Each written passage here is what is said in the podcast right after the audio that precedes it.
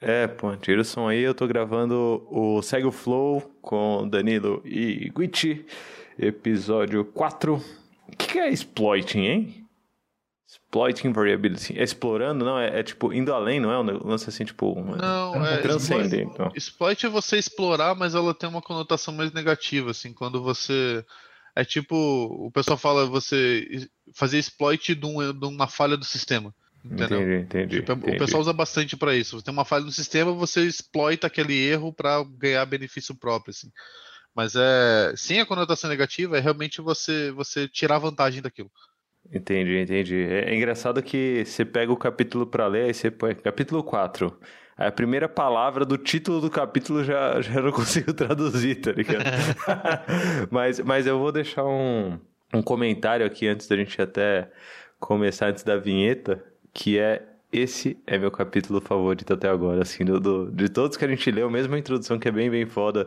E tem capítulo sobre filas, né, que também é, é muito bom, capítulo sobre perspectiva econômica, mas esse daqui sobre variabilidade eu guardei no meu coração. Então, Léo, solta a vinheta. Olá, sejam bem-vindos. Esse podcast é patrocinado pela K21 e pela Objective Solutions.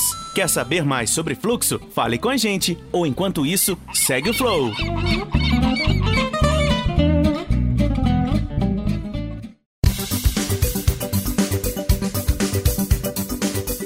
Fala galera, mais um Segue o Flow aqui na área.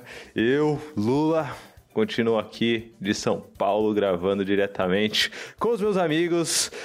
Danilo Garcia, diretamente de Curitiba. Uma salva de palmas para Danilo. E aí, Danilo? E aí, pessoal, tudo certo? A galera já, já conhece, né? Já estamos em casa, assim. Chegou aqui nesse episódio. Se chegou até aqui é porque tá curtindo o Segue o Flow, né? Então já, já conhece todo mundo, mas vocês sabem que a gente tá aqui também com Guilherme Guit, diretamente de Lille, na França. Fala, Guit. Fala, galera, beleza? Bom, hoje a gente está sem convidado especial aqui, né? Depois de dois episódios com convidados especiais aqui, quem não ouviu, ouça.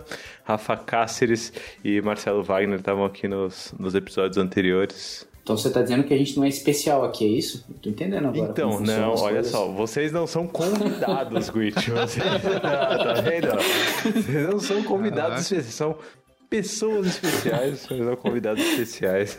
Mas bora falar sobre, sobre fluxo, bora seguir o fluxo aqui, é, porque a gente está no capítulo 4, já falei que é meu capítulo favorito aqui até agora, em que a gente vai é, ir além nesse lance de, de variabilidade. E aí eu já quero começar direto no ponto aqui do resumo é, desse capítulo aqui. É, a gente está falando, para quem, capítulo, capítulo, capítulo, a gente está trocando ideia aqui sobre a obra do Don Heinertsen, é, o The Principles of Product Development Flow, é, ou Flow só, né? É, e a gente está discutindo aqui o capítulo 4. Se você não ouviu os assuntos anteriores, volta lá no primeiro episódio, vale a pena, vai ouvindo na sequência aí, recomenda pra galera ouvir na sequência, porque a gente está dissecando o livro, mas vamos dissecar aqui o capítulo 4.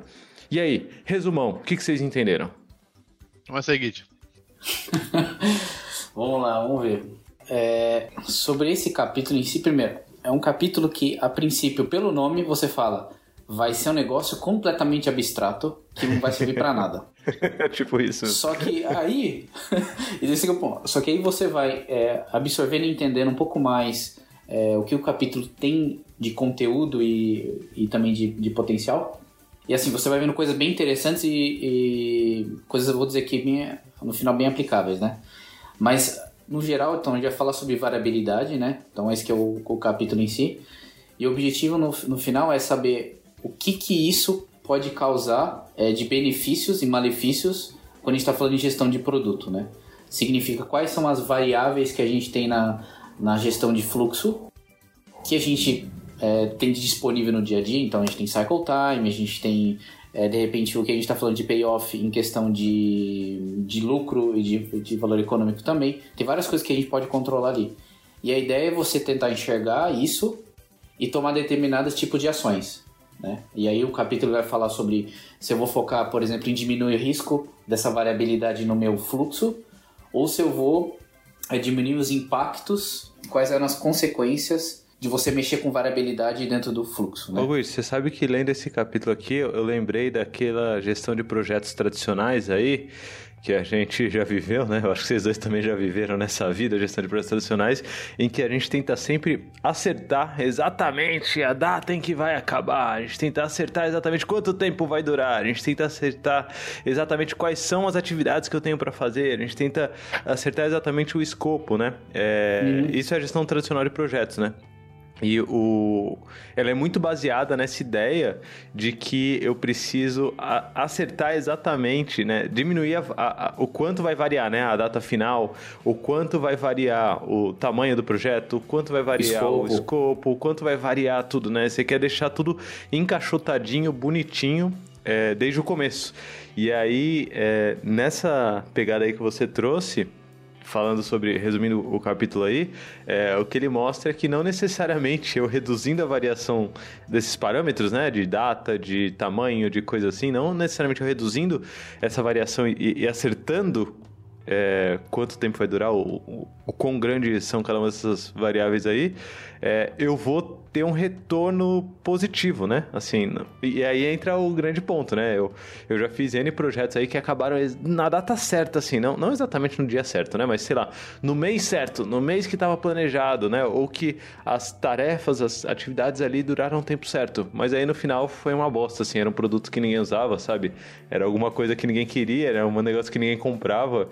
E aí, beleza, você reduziu variabilidade pra caramba, você acertou bonitinho, assim, as coisas, mas foi inútil, né? Sei lá. Bom, do meu resumo, eu acho que ele fala isso no começo e ele fala isso no final do capítulo, né? Que é o intuito dele com esse capítulo é fazer com que você mude a sua visão sobre variabilidade, porque hoje a visão do mercado de variabilidade é que variabilidade é uma coisa ruim que tem que ser eliminada. E isso veio do mundo de manufatura, onde, ok, na maior parte do tempo isso é verdade, é, mas no mundo de produtos não. Então ele fala no começo do capítulo que é justamente, cara, variabilidade não é uma coisa ruim, né? Ela pode te ajudar, ela pode, ela pode ser danosa para você, é, mas você tem que, você consegue controlar ela, né? Então ele te dá, uh, ele te dá insumos para você fazer isso, né? Então ele fala bastante, principalmente da economia, que vocês dois aqui já falaram, né? Como é que você controla, ou na verdade como é que você decide se você quer reduzir variabilidade, se você quer aumentar a variabilidade, ou se você não quer fazer nada né? E a decisão, de novo, como todo o tema do, do, do livro inteiro, é uma decisão econômica. Então ele puxa para a economia para falar, cara, a economia da variabilidade ela pode te ajudar, ela pode te beneficiar, ela pode ser ruim para você. É, você tem que calcular isso de alguma forma. E aí tem uma parte matemática pesada pra cacete que assim como o Git fez, adorei o glossário lá que ele fez, justamente só para explicar essa parte, eu acho que seria bem legal a gente fazer alguma coisa assim eu vou então puxar pelo glossário, Danilo. Eu só queria deixar como recomendação aqui é, a galera ouvir de novo o episódio sobre o capítulo 2, né? Sobre a visão econômica, porque todas essas variáveis que eu citei aqui é, no exemplo de gestão de projetos tradicionais, né? Que tem muita inspiração no, no Lean da manufatura, que você bem trouxe aí, todas essas variáveis são variáveis proxy, né, que ele chama, são variáveis intermediárias é, e não a variável final que a gente quer. A variável final que a gente quer é aquela que impacta no negócio, de fato, né, é, é, é muito mais ligada a essa eficácia. E no capítulo 2, que é a visão econômica da coisa, a gente explora isso muito bem. No capítulo especial, é, lançado exatamente antes desse, né? O, o capítulo anterior, volta aí, houve o capítulo anterior. É, a gente fala. A gente não, né? Que eu não estava no capítulo, infelizmente, não participei desse papo. Mas é, vocês com o, o Rafa Cáceres. Vocês conversam bastante sobre a visão econômica da coisa, então duas recomendações boas aí. Mas antes da gente entrar na discussão principal aí dos tópicos, eu quero trazer um aquecimento aqui com os insumos necessários para a gente conseguir entender o capítulo, porque a gente lembra que o Don Heinertsen traz palavras difíceis, né? Já começou aí pelo, pelo exploiting variability, que o Danilo bem ajudou a, a, a, traduzir no comecinho aqui do episódio de hoje, mas tem outras palavrinhas que a gente já está usando aqui no nosso discurso que não são tão entendíveis assim. Então, nesse aquecimento, a gente vai é, explorar um pouco dessas palavras. Eu já vou começar lançando a braba aqui, ó. Vou lançar a braba porque é uma palavra que ele usa durante todo o capítulo é payoff. Payoff. Ele fala, não, você tem que olhar para o payoff, você tem que ficar atento ao payoff. É. Se o payoff, o payoff. Que caralhos é payoff? a minha tradução, tentei fazer a tradução disso, aí vamos ver se vocês concordam também. É, eu coloquei payoff como potencial de recompensa. Olha que bonito, hein?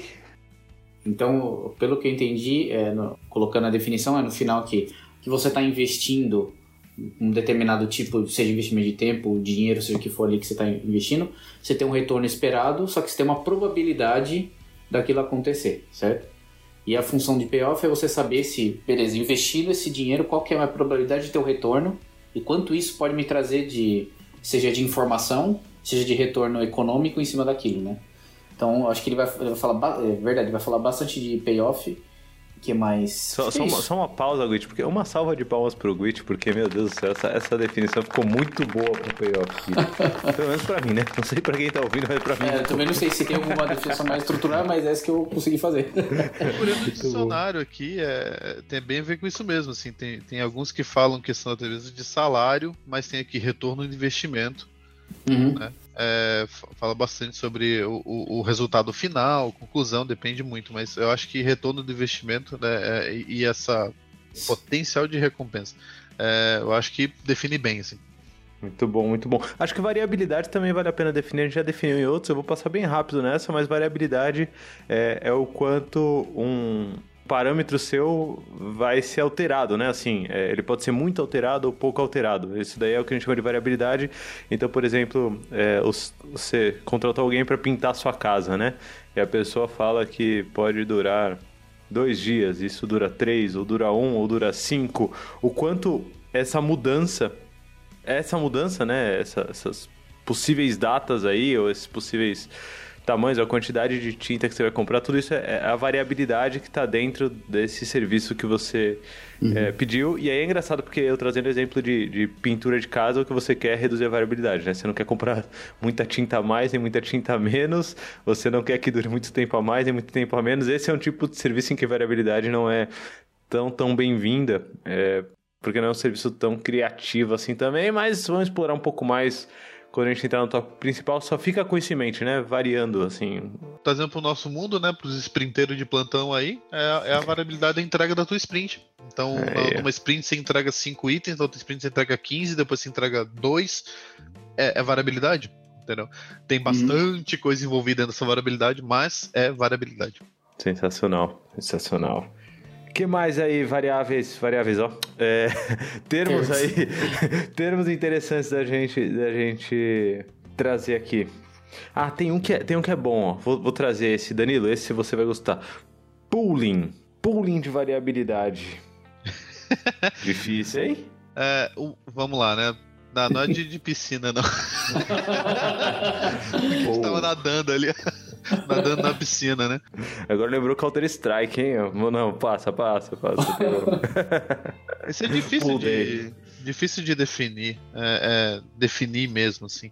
Um, mas eu acho que é tem a ver com você quando você faz pooling de alguma coisa você agregar né você vai juntando as coisas para ela vai se tornando maior então você faz uma, uma combinação, no caso do capítulo, né, ele fala uma, uma combinação de variabilidade. Você vai juntando uhum. variabilidades para fazer um, um, bolo maior. Mas enquanto o kit dá a definição dele, eu vou procurar no dicionário. Aqui. É quase não, não, não precisa não. A gente conseguiu uma boa aqui. Acho que é agrupamento. Acho que agrupamento é. funciona bem eu, assim. Eu acho que é exatamente agrupamento, nesse, pelo menos meu, meu entendimento, é justamente esse agrupamento de, sei lá, recursos. Pode ser pessoas ali também, pode ser outras coisas, mas assim, você tem um algo que ele é centralizado e ele acaba servindo múltiplos outros outras coisas que estão necessitando da dele mesmo, né? Eu acho que é. E aí, no caso, o pooling de variabilidade, é, então esse é o do pooling, pooling de variabilidade é você diminuir com que esses recursos em si é, eles estejam parados ou, é, ou no caso de você ter, por exemplo, uma necessidade muito alta de performance que um recurso descentralizado não tem, e você está juntando todo mundo para ter mais é, um servidor de alta capacidade, dizer assim, né? Boa, boa, boa. Já entrando aí no, no uso do, do, do, próprio pooling, né? É, tem mais uma que eu queria trazer aqui, é, que é... Ele usa covariância aqui em algum, alguns pontos, mas Danilo, você acha que é necessário a gente trazer a definição de covariância ou é complexidade demais aqui para o nosso papo? Cara, assim, não é, não é Tá, não é tão complexo assim, né? O capítulo. Ele, ele, esse é um dos capítulos que a primeira vez que eu li o, cap, esse, esse capítulo, na verdade, esse princípio, primeira vez que eu li esse capítulo, ele. Eu passei reto por ele, porque eu realmente não entendi nada. Mas lendo, lendo, lendo e relendo, hoje em dia eu consegui entender ele um pouco mais. E ele, e ele é bem. Ele chega a ser bem simples, assim, né? A, a questão é o princípio 10, né? Ele fala do princípio da, da covariância negativa. Na verdade, é, não vou entrar no no significado da palavra covariância, mas ele, o que ele quer dizer com isso é você aplicar um contrabalanço para o que está acontecando, né? É. Então é só isso, né? Basicamente o, o capítulo beleza, é isso, você beleza. aplicar um contrabalanço para o que está acontecendo. Então o exemplo que ele dá, só para botar físico na cabeça das pessoas, imagina um barco no mar, aonde ele tá, o vento está jogando ele para a direita né? Então o que, que tá jogando ele para a direita? O que, que você faz? Você pode jogar a, a, a vela para o outro lado para criar um balanço, um contrabalanço para que ele não não capote, né? Uhum. Capote? Como é que, que acontece é. com o barco quando ele vira? Tem um capota. Aqui no aqui no segue o flow ele capota. é, ele, ele capota, beleza. Com as rodas, né, que ele tem que virar para cima. Né? Isso, exatamente. É. É, e é que eu fiquei com capsize na cabeça e esqueci que eu não sei traduzir capsize. É, mas ele, uma outra, uma outra coisa que acontece é quando você vê essas competições de é, aqueles barco a vela, né? Que ele quer fazer, o cara quer fazer uma curva para a esquerda, ele joga o gol para a direita e fica lá para trás, ele vai puxando o barco para fazer esse contrabalanço. Beleza, então é, é sobre isso. Acho que para fechar essa, esse aquecimento aqui, um último ponto que eu acho que é importante a gente, a gente traduzir, talvez a galera já, já entenda bem, é, mas é buffer, né? Buffer é a. Sempre que a gente fala de buffer, quem vem de tecnologia fica um pouco mais tranquilo, talvez, de, de, de, usar a palavra, mas quando a gente fala de buffer aqui, a gente está falando sobre aquela gordurinha, né? Sobre é. aquele. Tá, tem, tem, tem, tem, um termo em Portugal que é muito bom, vocês conhecem? Em Portugal é o fator de cagaço. Então. Caraca, cara, realmente. Muito é bom. É tipo isso, é do tipo, eu não sei se eu vou acertar ou não, então põe uma gordurinha assim a mais, que aí é, é, é tipo é a minha margem, né? A minha margem de, de, de erro ali que eu posso ter. Abraço pra galera de Portugal, inclusive, aí, a Malta que está ouvindo de Portugal. Não sei se tem alguém de Portugal ouvindo, mas já fica tem, aí. Tem um que eu acho interessante a gente abrir um pouquinho, aí eu vou pedir pro, pro Git aí, já que ele já fez o, o glossário. É, co coeficiente de variação, cara, que eu acho que é uma coisa que foi a primeira vez que eu ouvi falar, e das pessoas que eu conheço que usam o coeficiente de variação hoje, a primeira vez que elas ouviram falar sobre isso foi nesse livro, né? Foi com o Dom. Então acho que vale a pena a gente entrar um, rapidinho aí, que é, é, um, é uma coisa, é, um, é uma ferramenta muito útil para quando você está fazendo gestão de fluxo. Agora eu quero ver, Nguit, definir coeficiente de variação em dois minutos. Puta merda, hein? Primeiro tem que achar se eu, de, se eu definir isso. primeiro, tem que, primeiro, tem que, achar se eu sei, né? Primeiro tem que achar é, se eu não pulei isso, né, no livro. é quando ele fala de pool de variabilidade, não é? Na hora que ele fala é, disso? exato. Uhum. Cara, eu não lembro que contexto que a gente consegue usar isso. Bom, vou jogar a bola pra você. Tá, ok. A, a, a, definição de coeficiente de variação é, é, ele, é uma, ele é uma razão entre o desvio padrão e a média ah. da distribuição. Eita, ah, cara, tá, eita, cara, tá. pera aí, vai, vai. Agora faz mais, mais um nível. Tá, estatística, beleza, agora foi. Estatística, okay. estatística, né? Tá. Eu gosto, né? Então... Ajuda, ajuda nós, Danilo, ajuda nós, vai, é, mais um nível de desvio detalhe. padrão, desvio padrão, a gente, né, acho que foi até no episódio de filas, ou foi no, acho que foi no de filas, a gente já falou sobre desvio padrão, né? Então ele, ele, você faz, existe essa, essa, esse cálculo estatístico que você faz que é o desvio padrão da distribuição, Sim. você faz a razão dele sobre, o, sobre a média, né? É, esse número que ele vai te retornar, quanto mais longe de zero, quer dizer que tem mais variabilidade dentro do teu sistema. Entendeu? Então ele vai, você vai fazer a razão, ele vai te dar um número zero ponto alguma coisa e, e, e zero, né, 1 é 100%. Quanto mais, quanto mais longe de zero, mais variabilidade a gente tem dentro do sistema. Então é, é uma, sobre, é... sobre, aquela variável, né, específico, né? Isso, então, exatamente. Então, então, eu, estou falando, pega... eu estou falando no sentido de como é que a gente usa hoje, tá? Como é que pessoas que usam gestão de fluxo no mundo de software usam isso hoje. Você uhum. tem a sua distribuição de entrega, né? Então você entregou um monte de coisa lá e você tem uma distribuição, né? Você faz o seu histograma lá para mostrar, para ver qual é, o, qual é o spread de entrega. Ah, eu entrego coisas em um dia, entrego coisas em 30 dias. E aí você pode pegar a média, né? Você calcula o desvio padrão dessa, dessa, dessa distribuição. distribuição. Cara, Excel faz isso de, de graça para você, é Sim. é só usar a formulazinha lá. Aí você pega esse valor, você acha a média da distribuição. De novo, Excel também faz isso de graça para você e você uhum. divide os dois. ele vai te Beleza. dar um número zero ponto alguma coisa, né? Sim. Então, quanto mais longe de zero, mais variabilidade tem no teu sistema. Quer dizer que a, o spread de entrega ele é maior. Uhum. Então, assim, você pode ter uma distribuição que você entregou coisas com um dia, o menor número, o maior número é 250 dias, né? E aí a média, sei lá, tá no 30. Caraca, beleza, tem, beleza. você já então... consegue. Só, só pensando nisso, para nós aqui que já estamos trabalhando com isso há bastante tempo, você já consegue. Eu consigo até ver a cauda. Né? Eu consigo ver a distribuição Sim. na minha cabeça só com esses números, né? Então eu acho, eu acho bem legal essa. essa... Beleza, então, então você pega é, uma variável qualquer, você calcula algo que se chama desvio padrão, que o Excel ajuda nós a calcular, você calcula algo que se chama média, que o Excel ajuda nós a calcular, divide um pelo outro e você chega nesse coeficiente de variação que vai te dizer o quanto variando tá ou não. E aí eu vou te fazer uma pergunta, Danilo. É, isso é aquilo que a galera usa uma palavrinha que a galera usa. O, o, o Dom ele não traz no livro aqui, mas a galera usa Weibo e tudo mais, e, e por aí vai. Tem é um alguma. Tipo de distribuição. Relação. É um tipo de distribuição que tem a ver com isso. Beleza, porque se não fosse, eu ia pedir pro Léo cortar isso daqui da edição, porque eu tô falando bosta. É. Mas vamos começar aqui, vamos entrar, vamos entrar no, no assunto principal, quero entrar no assunto principal, que é, é quais são os principais tópicos, né? Assim, o, o que que, o que que vocês aprenderam é, e o que, que vocês acham que vale a pena a gente trazer de discussão aqui é, dentro de todos esses princípios que ele trouxe com, com variabilidade, né? Essa análise. Por que, que isso é importante? Como isso é importante no, no dia a dia de quem está fazendo produtos, principalmente produtos digitais, né? Aqui, uhum. a gente está falando de produto físico, né? A gente está falando de produtos digitais. É, quais principais pontos vocês trariam aí para a gente entrar na discussão principal aqui do nosso episódio? Vamos lá. Se a gente não tivesse variabilidade, a gente não poderia gerar outro tipo de valor econômico. Acho que esse que é o ponto que, que ele deixa muito explícito também no. Principalmente a gente está falando de produto, né? Então esse é o ponto que ele deixa explícito na, no capítulo. É, mas a, até um dos, dos princípios que ele, que ele fala é que mesmo que isso seja um fator que você pode utilizar para explorar é, recompensas, é, o payoff mesmo, é, não significa que esse seja o seu único que você tem que tentar estourar em questão de variabilidade, por exemplo, em alguma coisa em termos de cycle time ou alguma coisa que isso vai trazer benefício.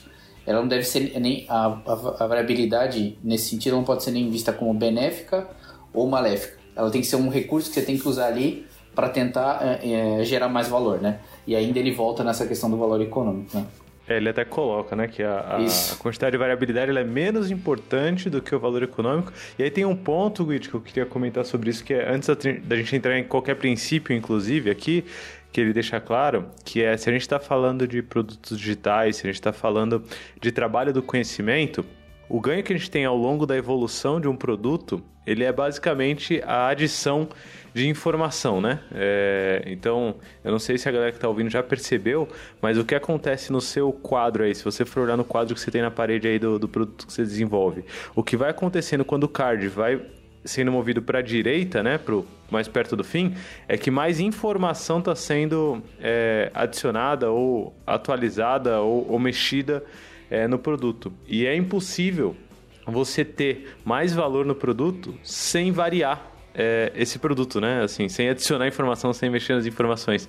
Então a variabilidade ela é intrínseca ao desenvolvimento de produtos digitais. Ou seja, se você tiver no modelo de gestão em que você está perseguindo zero variabilidade, surpresa, você está fazendo um produto que provavelmente vai já nascer obsoleto ou vai se manter obsoleto, certo?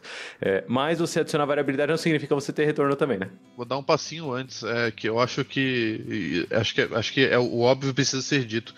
É, vocês falaram, uma frase que é excelente. A variabilidade é inerente ao desenvolvimento de produtos. É inerente, eu digo, é inerente ao sistema. Né? Não existe uhum. um mundo sem variabilidade, tá? Então, assim, se você acredita nisso, acredita que você pode ter variabilidade zero, ou que você pode criar um sistema do nada e ele vai ter variabilidade zero, cara, esquece isso, tá? A variabilidade está lá, você só não enxerga ela. Olha, olha, a natureza, né, Danilo? Vai, vai plantar é, uma, uma, uma plantinha aí, vai criar um filho, né? Vai ver como a natureza funciona aí. Exa a variabilidade está aí. Né? Então, assim, é, é uma mudança no paradigma mesmo da, da, na tua cabeça de pensar, cara, a variabilidade está aqui, entendeu? Eu vou ter que lidar com ela de alguma forma em algum momento, né? Mas ela está aqui. Então eu tenho que ter consciência de que ela está aqui. É, é a mesma coisa que a gente falou nas filas. As filas existem, elas estão aqui, você só não está vendo elas. Variabilidade uhum. é a mesma coisa. Como que eu tiro proveito dela, né? Como que eu uso ela a meu favor. Sim. E aí a gente já pode entrar aqui, talvez, em alguns, em alguns dos princípios que chamam a atenção. E eu já vou trazer que é o próprio princípio 1 já, na, na cara, assim, que são os payoffs, que o Git bem definiu aí como probabilidade de... Potencial de recompensa. Potencial de recompensa. Então, o potencial de, de recompensa em um produto digital, né, ele, e aí, ó, esse princípio 1 já puf, explodiu uma cabeça, é, ele pode ser muito, muito, muito maior do que o custo da sua falha. O que, que ele está falando nessa brincadeira? Ele traz até um gráfico.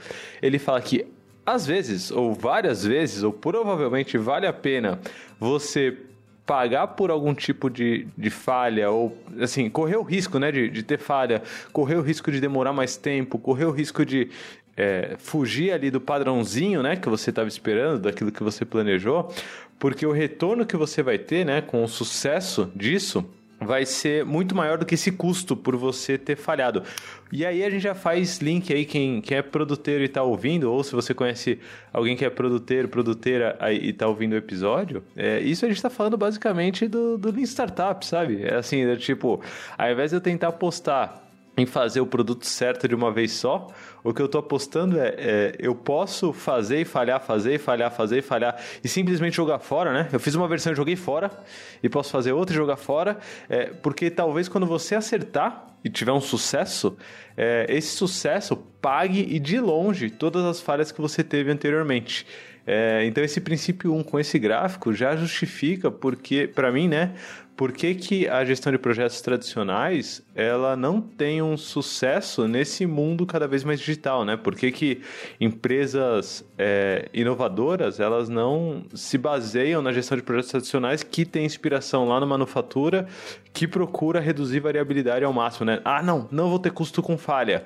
É, beleza, você também não vai ter o, a recompensa do sucesso, né? Essa que é a brincadeira. Sim. Variabilidade pode criar valor econômico, né? Esse é o primeiro princípio. Ele foi o que me fez apaixonar pelo capítulo, assim. É... Qual, qual, que vocês se apaixonaram, assim? Qual que vocês falam? Putz, isso daqui, meu Deus do céu. Tenho que espalhar a palavra pro mundo. Tem uma parte específica que já é do, do princípio 3, né? Que a variabilidade nem deve ser minimizada e nem maximizada.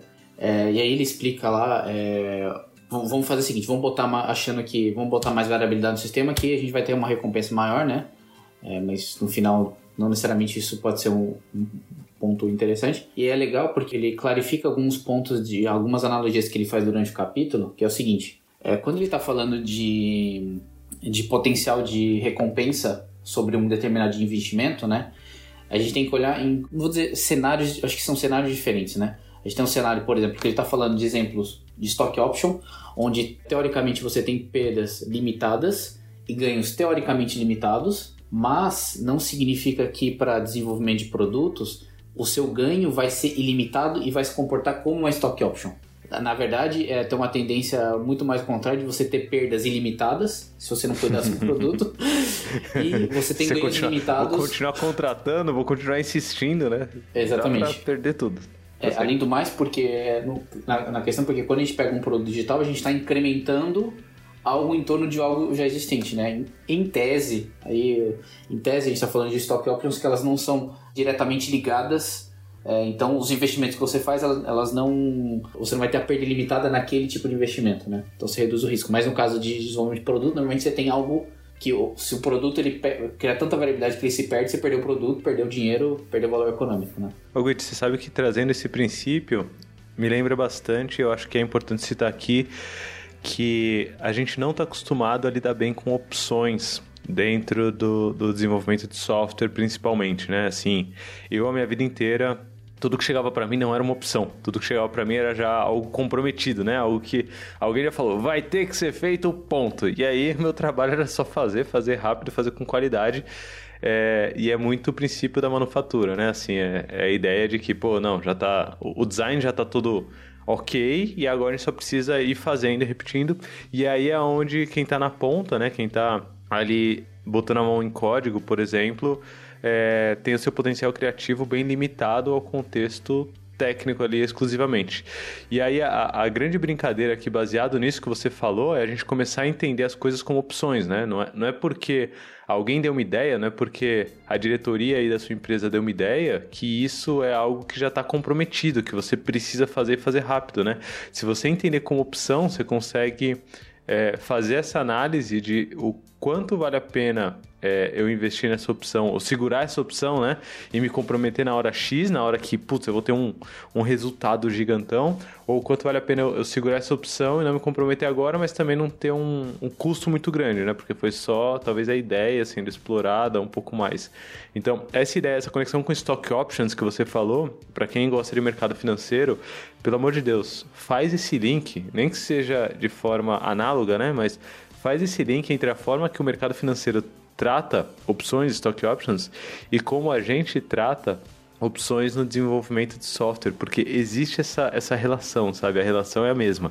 Se você segurar muito tempo uma opção no mercado, vai dar data e você vai perder tudo, assim, basicamente. Se você se comprometer com uma opção muito antecipadamente também, você vai pagar o preço por isso, né? E o retorno não é necessariamente simétrico com o quanto você tem de custo, né? Não é porque você investiu mais dinheiro que você vai ter um retorno é, maior ou vice-versa.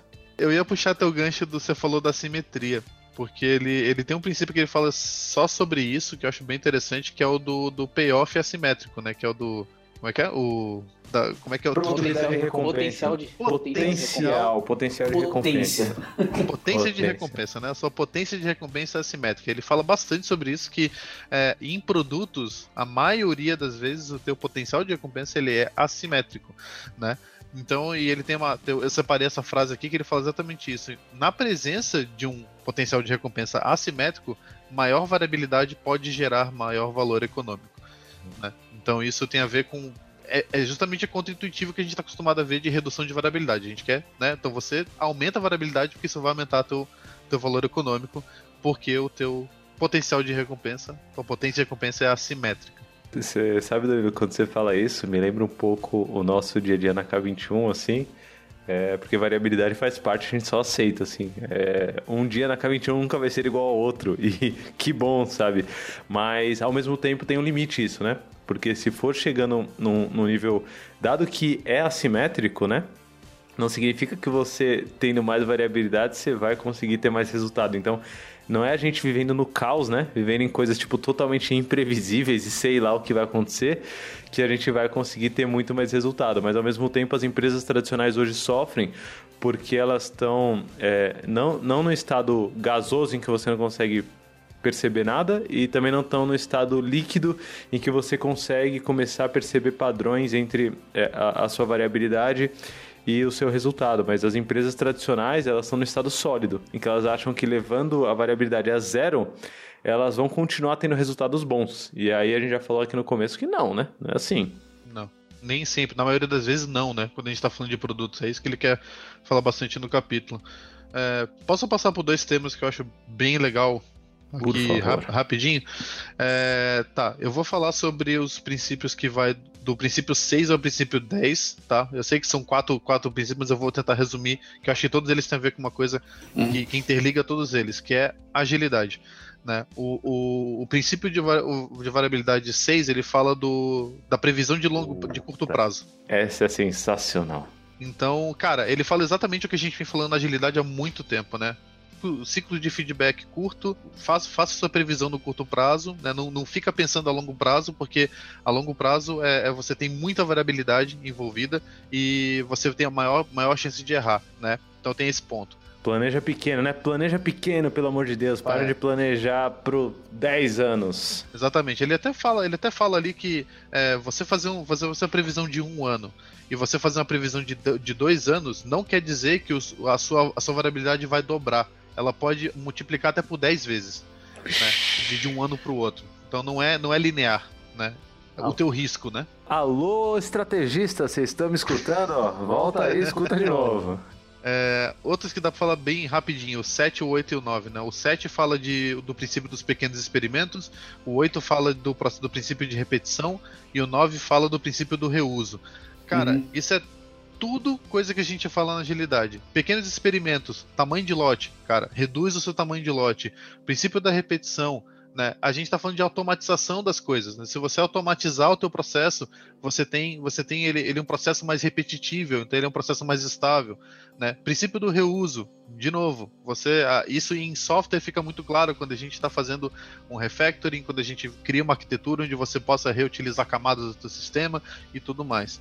E o último, que é o princípio 10, que é o princípio da covariância negativa, que a gente já mencionou. Ô, ô Danilo, antes, antes de você ir pro, pro princípio 10, eu queria Vamos deixar um, dois, dois, alertas assim, sobre esses três que você falou, né? Que é, é trabalhe em, coisas menores, né? É, é, tente é, fazer repetidas vezes, né? Assim, ter feedback várias e várias vezes e tente é, reutilizar o máximo que você conseguir.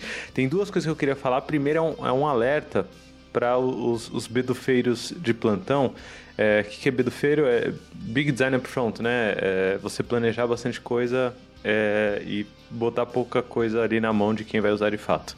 É, porque quando a gente fala de reuso, tem muita gente que fala, ah, então tudo que eu vou fazer, eu vou fazer reutilizável, né? Eu vou fazer aqui um, uma partezinha do meu produto que várias outras partes vão poder usar. É, se eu não me engano, o Dom também deixa claro que isso também não é, é, linear, certo? Tenta não tratar isso de forma linear e olha para a perspectiva econômica da coisa. Então, é economicamente benéfico você investir mais nesse reuso e aí avalia isso o tempo todo, né? Porque às vezes vale muito mais a pena você fazer um negócio que vai ser usado só uma vez e você vai jogar fora é, e vai ter um retorno ali, pô, na hora, do que você procurar alguma coisa que vai ser reutilizada muitas, muitas vezes. Esse é um ponto. Mas o segundo ponto, que eu acho que é o, o mais que tocou meu coração quando você falou desses três princípios, Danilo, é, é sobre um negócio que a gente fala pouco, né? A gente fala muito sobre Kanban, sobre Scrum e tudo mais, que é o XP. Então, se você está ouvindo esse episódio e você mexe com código, pelo amor de Deus, olha TDD com carinho, porque são esses três, são esses três, esses três princípios aplicados na prática com código. É você fazendo baby steps, né? Aí, ó, reduzir o tamanho da coisa que você está fazendo. É você rodando seus testes frequentemente, né? Porque eles são escritos ali, então, repetidas vezes. É, e é você fazendo o, o reuso de todos os testes que você fez para testar as coisas novas que você está fazendo e ver se não quebrou o resto, né? Então tem assim, TDD é mágico nesse aspecto. TDD, Test Driven Development ou Test Driven Design. É, não vamos entrar nesse assunto aqui muito profundamente, mas eu, eu vou deixar aqui a recomendação, duas recomendações, tá? É, Objective Solutions é, é, referência em XP no Brasil, certo? É, é, o Klaus é, tá no Objective, né, Danilo? É sempre Objective um dos fundadores, Klaus Westerfeld. Beleza, Klaus Westerfeld, procurem palestras do Klaus, é, cara, sério, referência. É, e o, segundo, segunda referência aqui boa para isso, Certified Scrum Developer, treinamento da, da K21, que tem instrutores muito, muito bons, tipo eu, é, Jabá, né? Jequiti. É, mas o Certified Scrum Developer é um treinamento que acho que todo desenvolvedor deveria fazer, assim, toda pessoa que desenvolve código deveria fazer, porque a gente vê isso na prática, botando a mão em código juntos. Então fica aqui o momento Jequiti, pronto, Jequiti. É... Segue aí, Daniel, que você ia falar de mais princípios. É, eu ia falar do princípio da, da, covariância negativa, que a gente até comentou que é a questão do barco, que você aplica um contrabalanço, né? Como é que a gente pode traduzir isso para nossa realidade, né? É, você, esse contrabalanço pode ser você, você mover a capacidade é, dentro do sistema onde ela precisa mais. Né? Uhum. Então, se você você você tá, você tá com um problema, né? Você tá com um gargalo, por exemplo, e você, e você quer resolver aquilo, como é que qual é o contrabalanço que você pode criar? É uma técnica que a gente usa no Kanban há muito tempo chamado swarming. Então, você tem um problema para resolver no final lá do teu fluxo é, e a covariância negativa que você faz é você mover a tua capacidade para atender essa demanda. Então você move todo mundo para lá, resolve aquilo e toca o barco, né? Então é mais um, um, princípio que tem muita coisa, muito a ver com o que a gente faz no, no dia a dia. E por último, que eu acho que é sensacional isso aqui, é o, é o princípio 16, que é o princípio da não ser traduzido displacement. Isso é uma boa. Uh, displacement. displacement. Ó, oh, eu vou te contar que esse princípio. Esse eu princípio coloquei... 16. Esse princípio 16 eu não entendi nada. Não entendi nada, então eu tô aqui só de plateia. O princípio de deslocamento da variabilidade. Isso. Deslocamento da variabilidade. Boa. Coloquei, boa. traduzir assim. Ficou bonito. Ficou bonito. Boa, ficou, bonito. bonito. Ficou bonito. É, deslocamento da variabilidade, tá? Cara, basicamente, assim, resumindo ele, é você mover a variabilidade para o estágio do teu processo onde o custo é menor tá? Uhum. Upstream, upstream. Upstream, cara! Ah, peguei, peguei, peguei, peguei. Joga pra esquerda, joga pra esquerda no quadro. Exatamente, exatamente. então aí, aí vem, aí assim, esse é um princípio que te mostra do, do porquê que Upstream Kanban funciona tão bem, né? é onde o custo é menor, é no começo, é na ideação, é no, você não tem certeza de nada, você não tem comprometimento nenhum. Então, cara, bota. Por isso que Upstream Kanban tem que ser com variabilidade alta. Eu vou, eu vou me corrigir aqui, Danilo, porque não é que eu não entendi nada, eu lembrei. Eu não marquei nada nesse, porque quando eu li o título, que é Mova a variabilidade por estágio, onde o custo é menor, já me veio de cara a imagem do riozinho, né? A imagem do True Agile da, da, da K21, que eh, acho que grande parte das pessoas já viram, já me veio de cara assim, putz, é isso. E, e, eu tive um insight que para mim só deu, o título desse princípio já foi suficiente, porque eu tive esse insight de que o meu downstream, né, a parte final do meu processo, a parte final do meu fluxo, é, eu tenho que aplicar o máximo de técnicas possíveis para eu não ter variabilidade, porque eu já estou muito perto de, de botar na mão do meu consumidor, né? Se eu estiver variando muito ainda, eu corro o risco de colocar algo muito, muito bom ou algo muito, muito ruim na mão do meu consumidor. Eu não quero comprar esse risco, né? É, Sim, assim, na, a partezinha final. Econômico, né? Exatamente. Você pode perder em economia com a quanto mais quanto, é, aí, aí realmente ele fala ele fala ele não fala tanto mas ele, ele, ele faz esse link da, da gestão da variabilidade com a gestão de risco né? É, isso. é, é, gest... é, é, é cara, risco é, é, é um, um não se dá pra você falar assim o outro, entendeu? Você gerir a sua variabilidade bem é você fazer gestão de risco, é praticamente a é mesma isso. coisa. Sim. É tanto que no 14 ele fala justamente isso, né? Que é, por exemplo, não exatamente o risco, mas ele fala é, se você vai escolher uma variabilidade para escolher, escolha qual que vai doer mais para você hoje e gerencie ela e não foque nos outros, né? Porque assim, a gente está falando que o princípio econômico ele se mantém, mas é, não significa que a gente não tem que olhar outras variáveis que são dentro do nosso sistema e a gente tem que ver qual delas é mais cara para a gente, né? Ou seja, se a gente está falando que o cycle time é uma das mais caras, beleza, aonde do, dos princípios todos que ele falou, que eu posso usar para tentar diminuir meu cycle time. Eu estou falando em questão de escopo, posso estar falando em questão do, é, de outras coisas, por exemplo, a sei lá, que é problema de que eu tenho muita coisa em desenvolvimento que depois precisa ser testada, então precisa fazer swarm, então você tem as técnicas dele, mas você vai ter que escolher alguma das, da, das variáveis para você tentar é, controlar de uma certa maneira a variabilidade dela, né? E aí é uma escolha. Vou fazer uma combinação dos dois aí que vocês trouxeram, né? O 14, o, o 14 e o 16. É... E dar uma dica aqui pra galera, né? Muito. É, a gente tem falado muito de cultura DevOps aí no desenvolvimento de software, né? E aí, fazendo uma combinação das duas coisas, é, das duas, dos dois princípios que vocês trouxeram, o que eu queria deixar de mensagem aqui para quem está ouvindo é: se hoje o seu processo de, de botar o que você codificou, né? Se você faz software, né? Botar o que você fez na mão do seu consumidor, se esse processo tá cagado, se isso depende de um fator humano, né, que já traz variabilidade de cara, né, porque pessoas fazem cagadas assim. Mas se ao invés de usar é, é, cloud, né, por exemplo, porque hoje a gente consegue fazer tudo em cloud, tudo na nuvem, né, com infraestrutura mesmo como código, você consegue deixar é, é, os robôs tomarem conta das coisas e robôs variam muito menos do que pessoas. Se ao invés de cloud você estiver usando o Cláudio para colocar coisa em produção, né? Se você estiver usando uma pessoa ali que está responsável por colocar, é muito boa, né? Se você está usando uma pessoa que está responsável por dar Ctrl C, Ctrl V em um arquivo e colocar na mão é, do seu consumidor final, ou se você depende muito desse fator humano no finalzinho do seu processo de entrega, é, talvez você devesse focar aí, porque o resultado econômico de, de, de variabilidade nessa parte é, é, muito mais impactante do que o resultado econômico da variabilidade lá no começo, né? No começo, no, na parte que a gente está ideando, eu quero ter variabilidade, deixa a variabilidade lá, porque vai criar e tudo mais. É, agora, se você tem no finalzinho, aí o negócio está feio. E aí, de novo, né? Cultura DevOps aqui, a gente trazendo um pouco do XP, integração contínua, entrega contínua. Eu não vou entrar, sou apaixonado por código, mas isso não se aplica só ao desenvolvimento de software, certo? A gente está falando de, de produtos no geral, mas produtos digitais passam por engenharia. Eu queria trazer aqui dois princípios que me tocaram bastante o coração. A gente já passou pela maioria deles, né? Mas tem dois que me tocaram o coração que tem bastante a ver com uma frase que eu ficava bem com a pulga atrás da orelha, que é a gente aceita erros, né, dentro da agilidade. Pô, a gente aceita erros, errar faz parte da coisa e tudo mais. E eu já vi um post de alguém falando: "Não, não, esse negócio de errar aí também não é essa fantasia toda aí, também não é esse romance todo". É, tem uma frase que eu, que eu uso que é erra rápido, erra barato, erra pequeno, né? Mas o, o Dom ele conseguiu ir além disso e aí, em um dos princípios, deixe-me ver qual deles. É o 4. Aí, ó. Aí, ó, os caras já sabem de cabeça. é exatamente o 4. É, ele traz uma frase que eu acho que todo mundo deve guardar no coração, assim, que é tente evitar a simplificação, né? Ser, ser muito simplista, dizendo que ah, aqui a gente não erra, certo? Isso daí não, é muito simplista.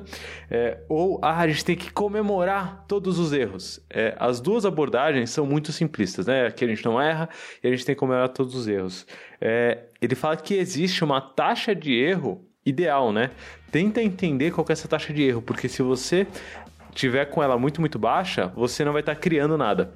Se você tiver com ela muito, muito alta, você é, vai estar tá gastando dinheiro à toa, né? Você vai estar tá, é, investindo mais dinheiro em erro, sendo que seu retorno econômico não vai ser tão bom. Então eu, eu queria trazer esse daqui, e vocês já mataram de cara que era o 4, né? Princípio 4. Qual que é o título dele? Princípio 4. É o princípio da taxa ótima de falha. Aí, ó. bom nome, né? Bem literal.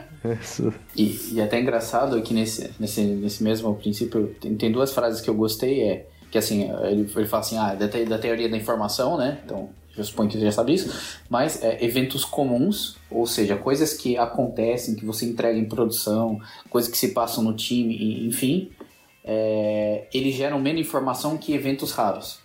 Tá, e aí, por que, que eu, eu, eu achei isso interessante, né? Então, se você está experimentando, você tem variabilidade, ali que você vai ter maior aprendizado para melhorar seu produto ou mesmo saber que não é aquele bom caminho, né? E aí tem várias técnicas que no próprio livro eu falei, a gente já comentou aqui, que ajudam você a tentar testar isso mais rápido, né? E a segunda frase que eu gostei, ele falou: infelizmente, a maioria das empresas fazem um ótimo trabalho comunicando o sucesso do que suas falhas. Somente novos erros geram informação. Olha lá, olha lá. Então essa põe erro no bagulho, senão você não vai aprender, né? Se não fizer cagada, não aprende. Inclusive, Grit, vou deixar uma recomendação aqui do episódio do Love the Problem, nossos erros com Kanban, que a gente fala das cagadas, tem que falar de cagada sim.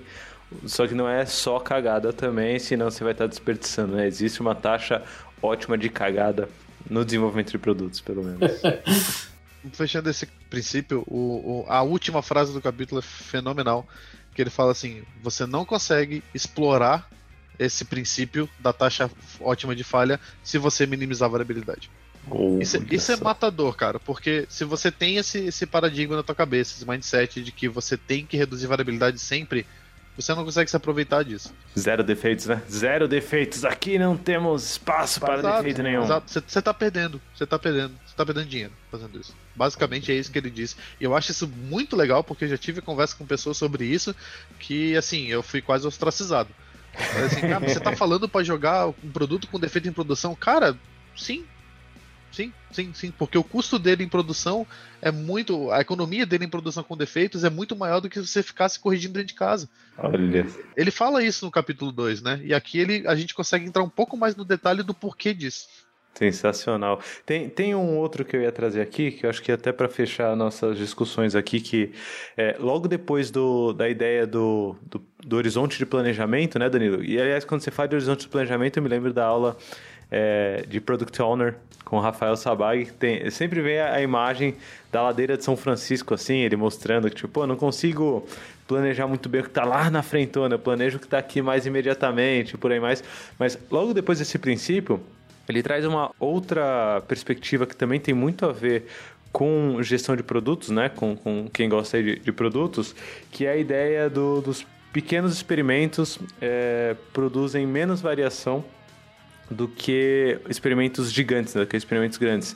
Que tem a ver com o fale rápido, né? Fail fast, learn faster, né? Fale rápido, aprenda mais rápido ainda, mais numa perspectiva de risco. E aí, o que eu queria trazer desse, desse princípio, assim, que me tocou o coração, é, foi o, o experimento com a moeda, né? Ele fala assim, se você for jogar uma moeda para cima para saber se você vai ter sucesso ou falha, né? Então vou jogar. Se der cara, tem sucesso. Se der coroa, eu dou falha. Se você jogar uma, uma moeda uma vez só para cima, é, a sua chance de, de dar falha é 50%, né? De você perder tudo é 50%. E ele fala, olha um experimento simples, ó. Divide, ao invés de você jogar uma vez só para cima, divide em quatro vezes. Você vai jogar quatro vezes para cima essa, essa moeda. É, a chance de você ter é, 50% ou mais né, de, de falha né, nisso é, cai bruscamente. É, é, exatamente, cai para para uma em 16 possibilidades que você tem. Ou seja, se você pegar esse experimento que você ia colocar em um item gigante é, e colocar em pequenos experimentos, né, dividir em pequenos experimentos, é, você consegue diminuir o seu risco é, de uma forma gigante. Mas eu queria deixar ao mesmo tempo um alerta, porque dividir não significa dividir em partes que não são um todo, certo? Por quê? Porque esse experimento não é, ah, então eu vou dividir, o que eu vou fazer? Ah, eu vou posicionar minha... uma parte. A primeira parte vai ser posicionar minha mão. A segunda parte vai ser colocar a moeda em cima do meu dedo. A terceira parte vai ser jogar o dedo para cima. E a quarta parte vai ser olhar o resultado. Desculpa, você não resolveu risco nenhum. É, dividir significa você jogar a moeda quatro vezes para cima é, e ter mais interações, né? Ter mais iterações aí nesse processo. Mas pequenos experimentos resolvem melhor o seu risco é, quanto à variabilidade do que você depositar todas as suas esperanças em uma cesta só, né? Botar todos os ovos na mesma cesta, né? Ele dá um exemplo aqui, né? Eu tô, tô lendo aqui agora, ele fala do. Você deveria introduzir um, um produto blockbuster, assim, né? Grande, com 10 inovações, ou você deveria quebrar isso em pequenas. em séries de pequenos steps, né? Aí ele fala que as séries de pequenos steps fazem, fazem muito mais sentido economicamente, porque a chance de, de falha completa é muito menor por causa do, do conceito que você acabou de falar, uhum. de quebrar, né? Ou seja, recomendo esse episódio aqui para os produtores de plantão. É, inclusive, quem fala muito sobre Don Heinersen, sobre Flow, é a galera que vem do domínio organizacional, né? Que vem de Kanban, que vem de, de, de fluxo de eficiência. E esses episódios do Segue o Flow, para mim, são uma esperança de a gente começar a conectar isso muito mais com a galera produteira, com a galera que tá ligada em startup, com a galera que tá ligada em movimento de mercado, porque no final, se a gente fala sobre Flow, a gente está falando sobre a perspectiva econômica da coisa, a gente está falando sobre fazer produtos melhores, né? Então, já recomendo esse episódio aqui, pelo menos, ou desde o primeiro, pro seu produteiro ou produteira favorito também começar a falar sobre Flow, porque é disso que a gente precisa. Show de bola. Bora pra parte final agora, para fechar o nosso episódio. Hoje o episódio foi pesadão, hein? Denso, hein? Denso. Vale a pena ouvir mais umas três vezes, pelo menos. É, mas para fechar aqui, essa parte final, quem já ouviu os outros sabe que o que eu queria trazer são as partes favoritas aqui, frases, frases marcantes, né? Em frases. Então a parte favorita em frases marcantes. Então, quem, quem começa aí a frase marcante? A galera sempre hackeia, né? Sempre traz mais de uma. Olha lá. Vai. Eu vou, vai. eu vou começar porque vocês roubaram minhas frases no outro. vou falar antes que vocês roubem de novo. tá, eu vou, eu, vou, eu vou falar uma frase e vou falar um parágrafo que são os que eu, que eu acho que resume bastante. Assim. O primeiro é a, é a frase do capítulo mesmo, né? Que é a primeira, aquela, o subtítulo. Porra, eu ia pegar essa. Aí, viu? Viu? É, é muito viu? boa. É. Obrigado, Danilo. A gente não pode adicionar valor sem adicionar variabilidade, mas você pode adicionar variabilidade sem adicionar valor, né? Então tudo que a gente falou aqui tem exatamente a ver com isso. Você, ela é uma relação econômica, então você tem que usar a variabilidade a favor disso. Mas se você quiser inovar, se você quiser criar, e isso eu estou falando da linguagem que a maioria da galera ágil está acostumada a ouvir, que é que você, para você inovar, você tem que ter variabilidade. Né? Criatividade vem da, da, variabilidade, né? Você introduzir esse tipo de coisa faz com que você tenha inovação. Mas você pode ter variabilidade sem inovação nenhuma, né? Então acho que esse, esse capítulo trata bastante disso. É... Vou parar aqui para vocês complementarem para sobrar uma pra gente.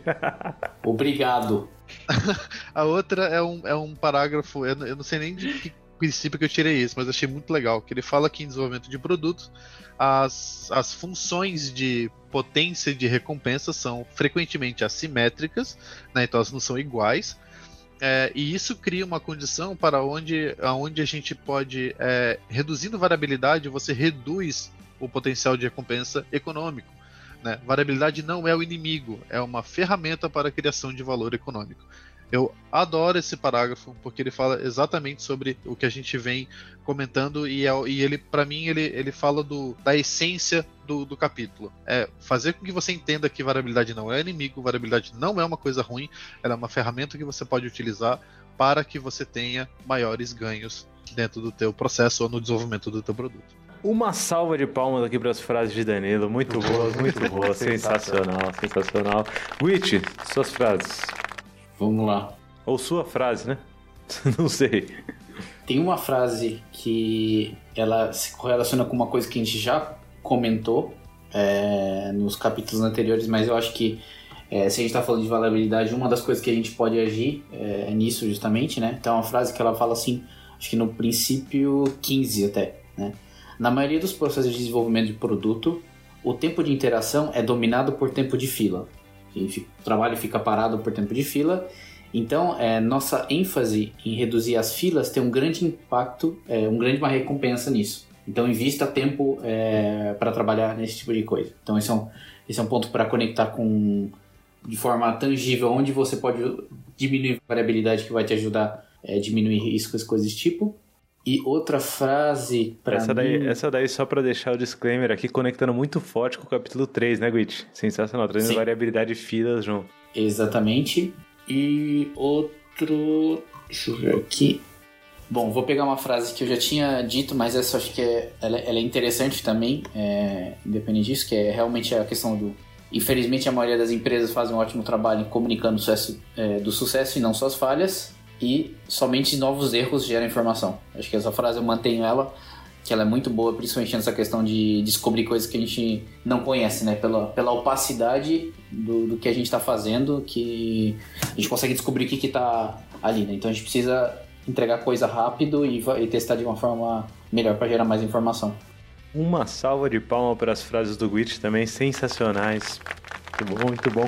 Você sabe que é, eu acho que esse capítulo tocou, me tocou muito porque ele quebra muito paradigma, né? É muito paradigma tradicional que ele, ele traz assim. Então a frase que eu queria trazer aqui é também uma quebra de paradigma gigante.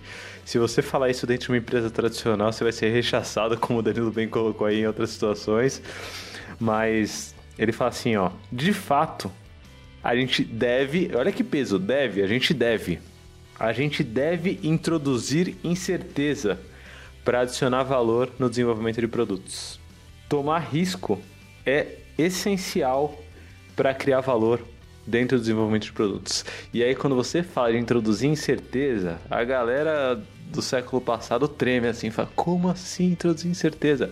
Sim, se você não introduzir incerteza, você não vai ter a recompensa. É, essa aqui é a ponto central dessa frase dá assunto aí para uma discussão gigante. Acho que todas as frases aqui dão assunto para uma discussão gigante. Sensacional, senhores. No, no próximo episódio, a gente volta falando sobre um, um, assunto que a gente já começou a falar nesse, então nesse daqui a gente já trouxe, mas que é reduzir o tamanho das coisas, né? Reduzir o tamanho das coisas, que é um jeito de você reduzir variabilidade, inclusive, né? A gente citou aqui durante o episódio, mas o nosso foco no próximo episódio é reduzindo o tamanho do lote, reduzindo o tamanho dos itens que a gente faz, morte aqueles projetos de 5 anos, 10 anos, 15 anos, isso daí, gente, é é ruim, mas a gente fala mais sobre isso no próximo episódio, capítulo 5. Alguma mensagem final aí, Gwitch, Danilo? Só um tchau pra galera, um abraço. Tchau, abraço. Tchau, abraço e até o próximo episódio. Até o próximo, até o próximo e segue o flow. Agradecimento especial Objective Solutions e Knowledge 21 que patrocinam esse nosso podcast. Uma salva de palmas para eles também. Sensacional, levando conteúdo de qualidade gratuito aí ao alcance de todo mundo. Bora descomplicar e segue o flow. E aí, seguiu o Flow? Esse podcast chegou até você através da K21 e da Objective Solutions. Para continuar acompanhando, assine o podcast na sua plataforma favorita e mande uma mensagem pra gente no segueflowpodcast@gmail.com. Um abraço e segue o Flow.